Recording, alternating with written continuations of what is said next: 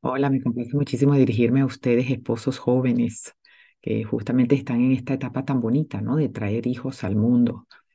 ¿Y por qué nos dirigimos a ustedes? Porque la Virgen bajo la advocación Madre Santísima de la Luz, patrona de León, ha querido que se abra este apostolado que sirva de acompañamiento y de recordatorio también para ustedes que un día se casaron y dijeron sí a los hijos que Dios les dé y sí a educarlos en la ley de Cristo y de su iglesia. Y por eso, pues estamos aquí, porque queremos, la Virgen mm, quiere que lleguemos antes, o sea, incluso antes de la concepción, y por eso dice a los esposos que si van a concebir, se confiesen antes, porque necesitamos hijos concebidos en el mayor estado de gracia. Bueno, una belleza. Uno escucha esto y dice, como no se me ocurrió.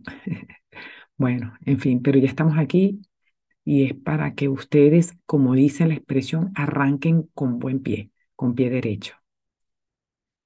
Todo ese proyecto sobre el cual se sostiene nada más y nada menos que el plan perfecto de Dios, el plan de salvación, por el que ya mandó a su Hijo y, y dio la vida.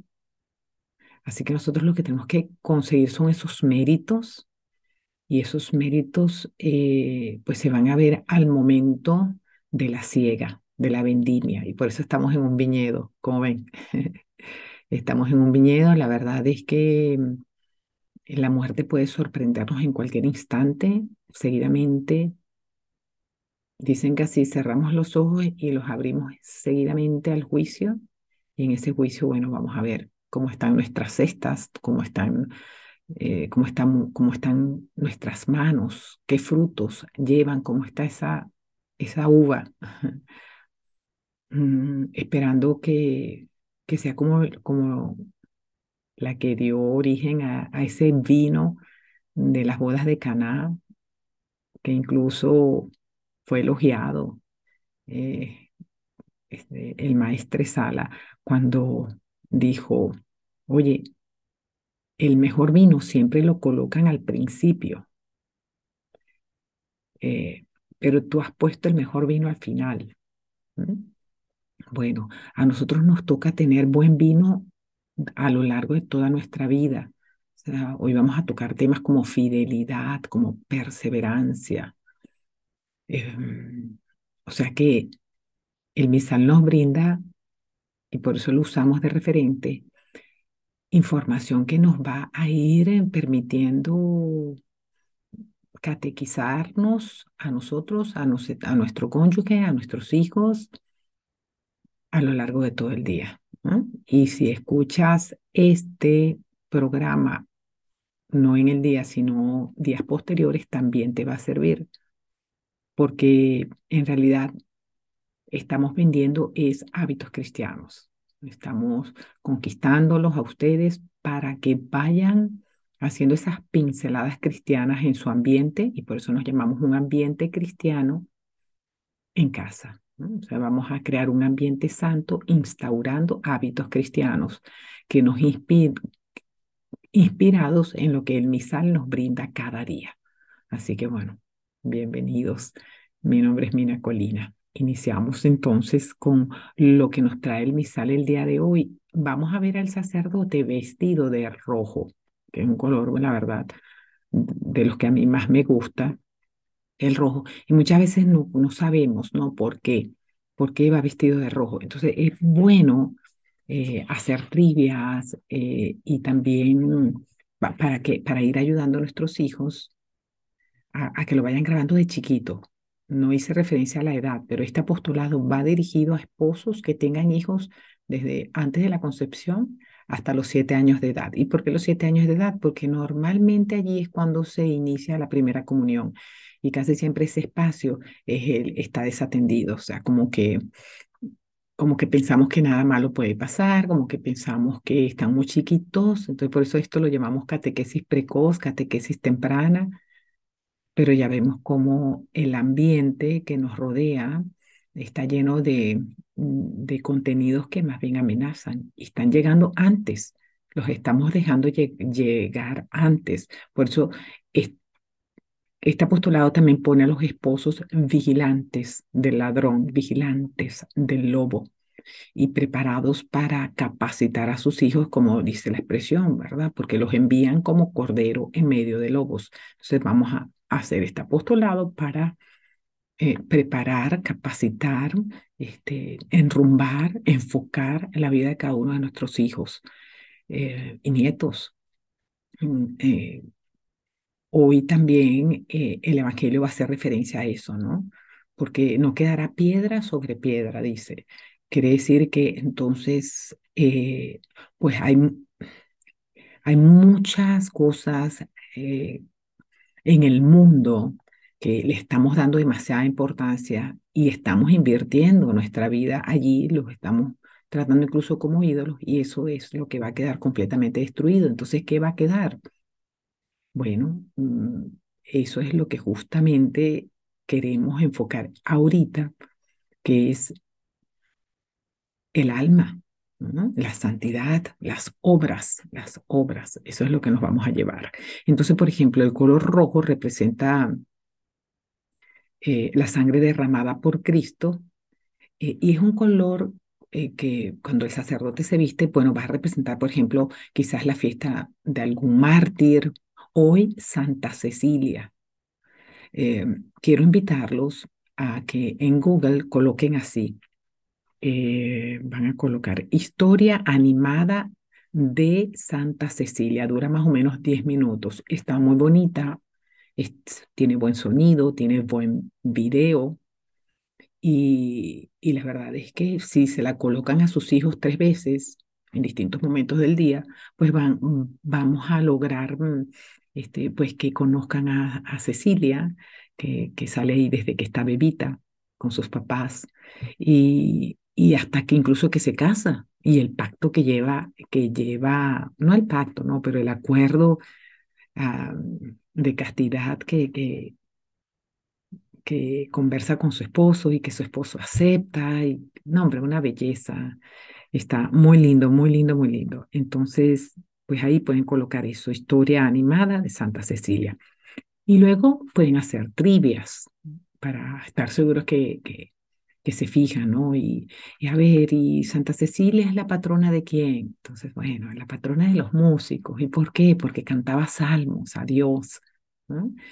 Em, y por eso la representan con un arpa, con un piano. Entonces, que vayan conociendo la historia de los santos es maravilloso. Y mm, pues no descarto que, es, mm, pues que metan la imagen en un, USB y, y, la impriman, o si tienen algún familiar que sepa de diseño, pues, o pintar, dibujar, pues que dibuje la imagen y luego no sé, hacen una, una línea de, de ropa de cama de Santa Cecilia. Y la niña de repente ya se llama Cecilia, entonces sería muy bonito, como que todo muy ad hoc. Pero el color rojo también lo usan los sacerdotes, en, lo vemos en, en el momento de la Pasión de Cristo, el Viernes Santo incluso, pero lo vemos en fiestas como Pentecostés, eh, eh, o en la fiesta del Espíritu Santo, también en la fiesta de los apóstoles, en las fiestas de los evangelistas, o sea, no solamente los mártires. Hoy, por, por Santa Cecilia, también hay otro mártir que celebramos hoy, un mártir mexicano que se llama San Pedro Esqueda Ramírez. Ruega por nosotros. Siempre enseñarle eso a los niños, ¿no? Santa Cecilia ruega por nosotros, intercede por, y colocamos la intención. Y hoy también está la, la beata Ana Kolesarova, virgen y también mártir. Y podemos pues, consultar en el misal, sale la historia muy bonita, te la, te la voy a compartir. Es bueno siempre no sé, de repente ustedes buscar esta información, tenerla a la mano, pero el, misal, el misal que yo uso es la verdadcatólica.org. Y ahí dice que Ana, por ejemplo, es eh, del hebreo la benéfica, virgen y mártir, Anca. Y le podemos decir, pues, como les leemos un cuento, ¿no? ¿Quién quiere conocer a la beata Ana Kolesarova? Ah, bueno, Anca La vamos a llamar Anca. Bueno, mira, nació en una familia de agricultores. Vio la primera luz en, en la ciudad que actualmente es la República de Eslovaquia.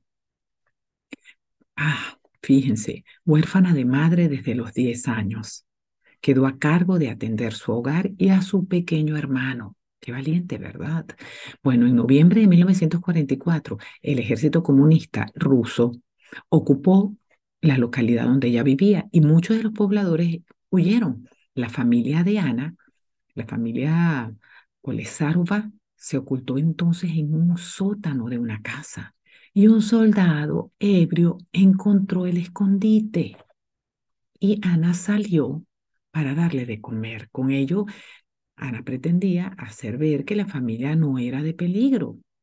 ¿Y qué pasó? El ebrio militar hizo propuestas inapropiadas a la joven y ante la negativa de Ana le advirtió que o se acostaba o con él o moriría.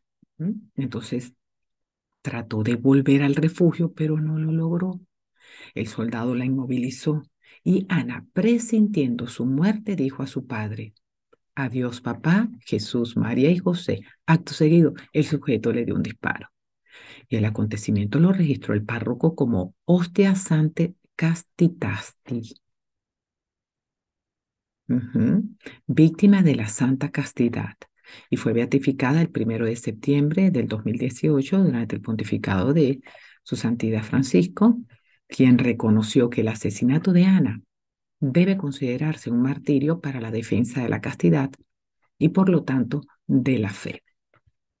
Ustedes a discreción, digo, si el bebé está chiquito y no entiende esto, pues yo se lo leería tal cual como, como quien le lee un cuento. Yo personalmente lo haría así.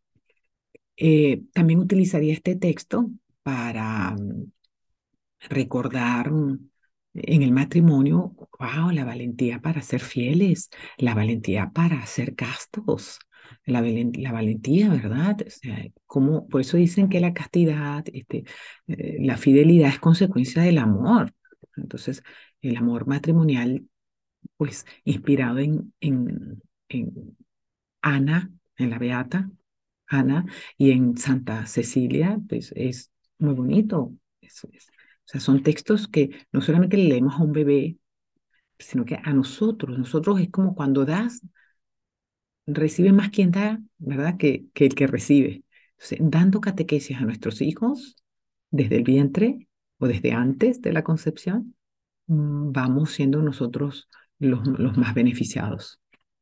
Entonces, bueno, Hoy es martes, también es muy bonito que nos acordemos que todos los martes hacemos devoción al ángel de la guarda con esmerado cariño hacemos la oración del ángel de la guarda, le enseñamos una oración del ángel de la guarda a nuestros hijos, lo coloreamos, lo pintamos, también a, a Santa Cecilia la pueden ubicar allí. Yo encontré una imagen de un dibujo sin colorear y otro coloreado, entonces me gustó porque dependiendo de la edad del niño, pues eh, lo motivo, ¿no? Ah, mira, esto va amarillo. Ah, mira, hay que fijarse, esto va amarillo. Ah, mira, esto va rojo. Ah, ok, vamos, rojo aquí. ¿no?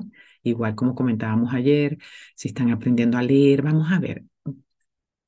¿A quién celebramos el, día de hoy? Podemos poner el santo del día de hoy es Santa Cecilia. Entonces que lo lea, ¿no? El santo del día de hoy es Santa Cecilia.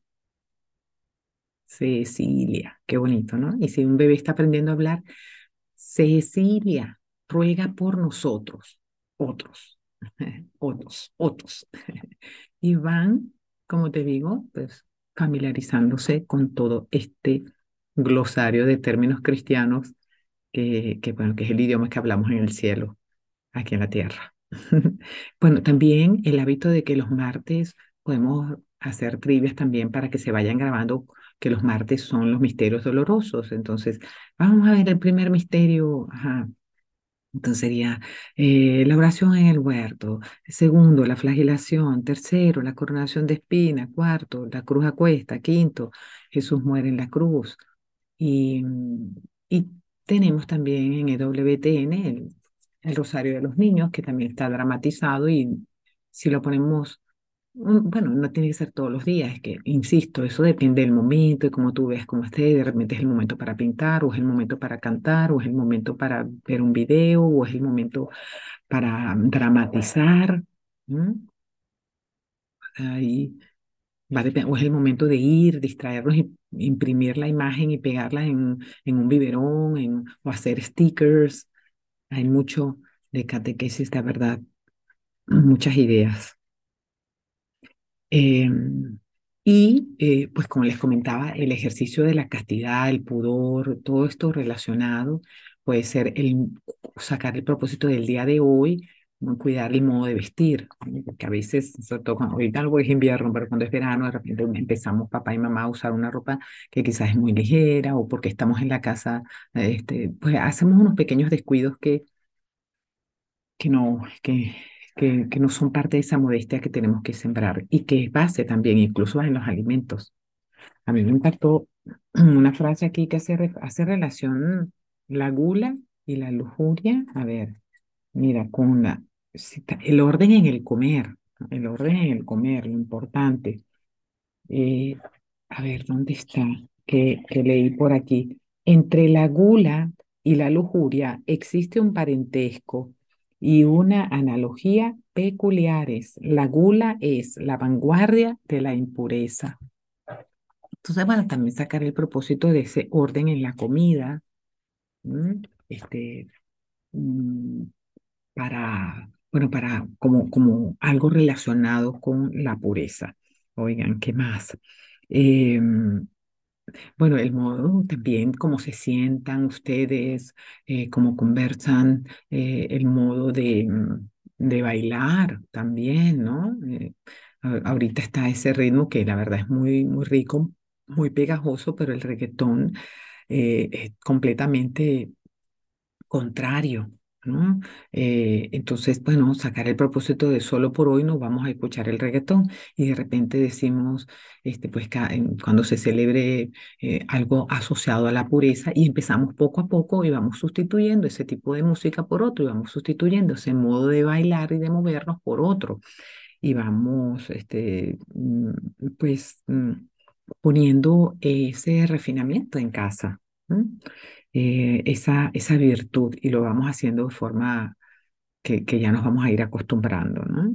Y es como en la comida también, uno empieza quitándose el, lo industrializado eh, o bajándole la cantidad, antes un sándwich completo, ahora después un, solamente una rebanada, después esa rebanada convertida en, con integrales y después ya, ya luego apenas este, una vez a la semana y después, y cuando te das cuenta ya no comes pan y cuando te lo presentan dicen, no, me resulta muy pesado, o sea, no, imposible, no me lo podría comer. Ya está, ya está. Y cuando comenzamos de pequeño, pues esto se aprende mucho más rápido. Bueno, en la primera lectura es el tiempo de la cosecha, ¿verdad? Que ha llegado y la mies eh, de la tierra está madura. Entonces, ahí la lectura pues está un poco fuerte. De hecho, en el misal pueden leer ustedes eh, la ciega y la vendimia. Y nos advierte, dice que las imágenes del Apocalipsis son llamativas y tal vez chocantes, porque por un lado tenemos la imagen de una ciega conducida por una figura humana sobre una nube blanca que recolecta los frutos maduros de la tierra. Además, de referirse a un personaje de Daniel en el capítulo 7, en el versículo 13, esta imagen parece presentar a Jesús cosechando a los suyos. Se trata de una ciega positiva. Y en el misal también nos advierten que por otro lado tenemos la imagen de una vendimia violenta hecha por un ángel aterrador. Es tan violenta la vendimia que en un versículo la sangre que brota de ella cubre un espacio de aproximadamente 300 kilómetros y se trata de la vendimia negativa de los que no fueron fieles al Señor. Y termina diciendo que las dos imágenes deben ser interpretadas no literalmente, sino como una manera de estimular a los fieles y advertir a los infieles. Entonces, bueno, la podemos eh, leer allí. Em, insisto, cuando el texto realmente no le va a generar inquietud al niño, la leemos porque es para el esposo y para, y para la esposa. Oye, el Salmo dice que todo se alegre ante el Señor. Yo me imagino la creación alegre. Cuando yo me levanto en la mañana, que escucho los pájaros, que, que, que veo que siento la brisa, que están esas flores abiertas, bellas, ¿no? Y digo, bueno, este, la oración de la naturaleza, había una canción muy bonita de un compañero que, que en paz descanse, Toñín, que hablaba de la canción, oye como canta el ruiseñor en la mañana, es la oración de la naturaleza que canta a Dios, qué belleza, ¿no? Entonces, pues sí, el salmo es eso, que todo se alegre ante el Señor, que toda la creación se alegre ante el Creador.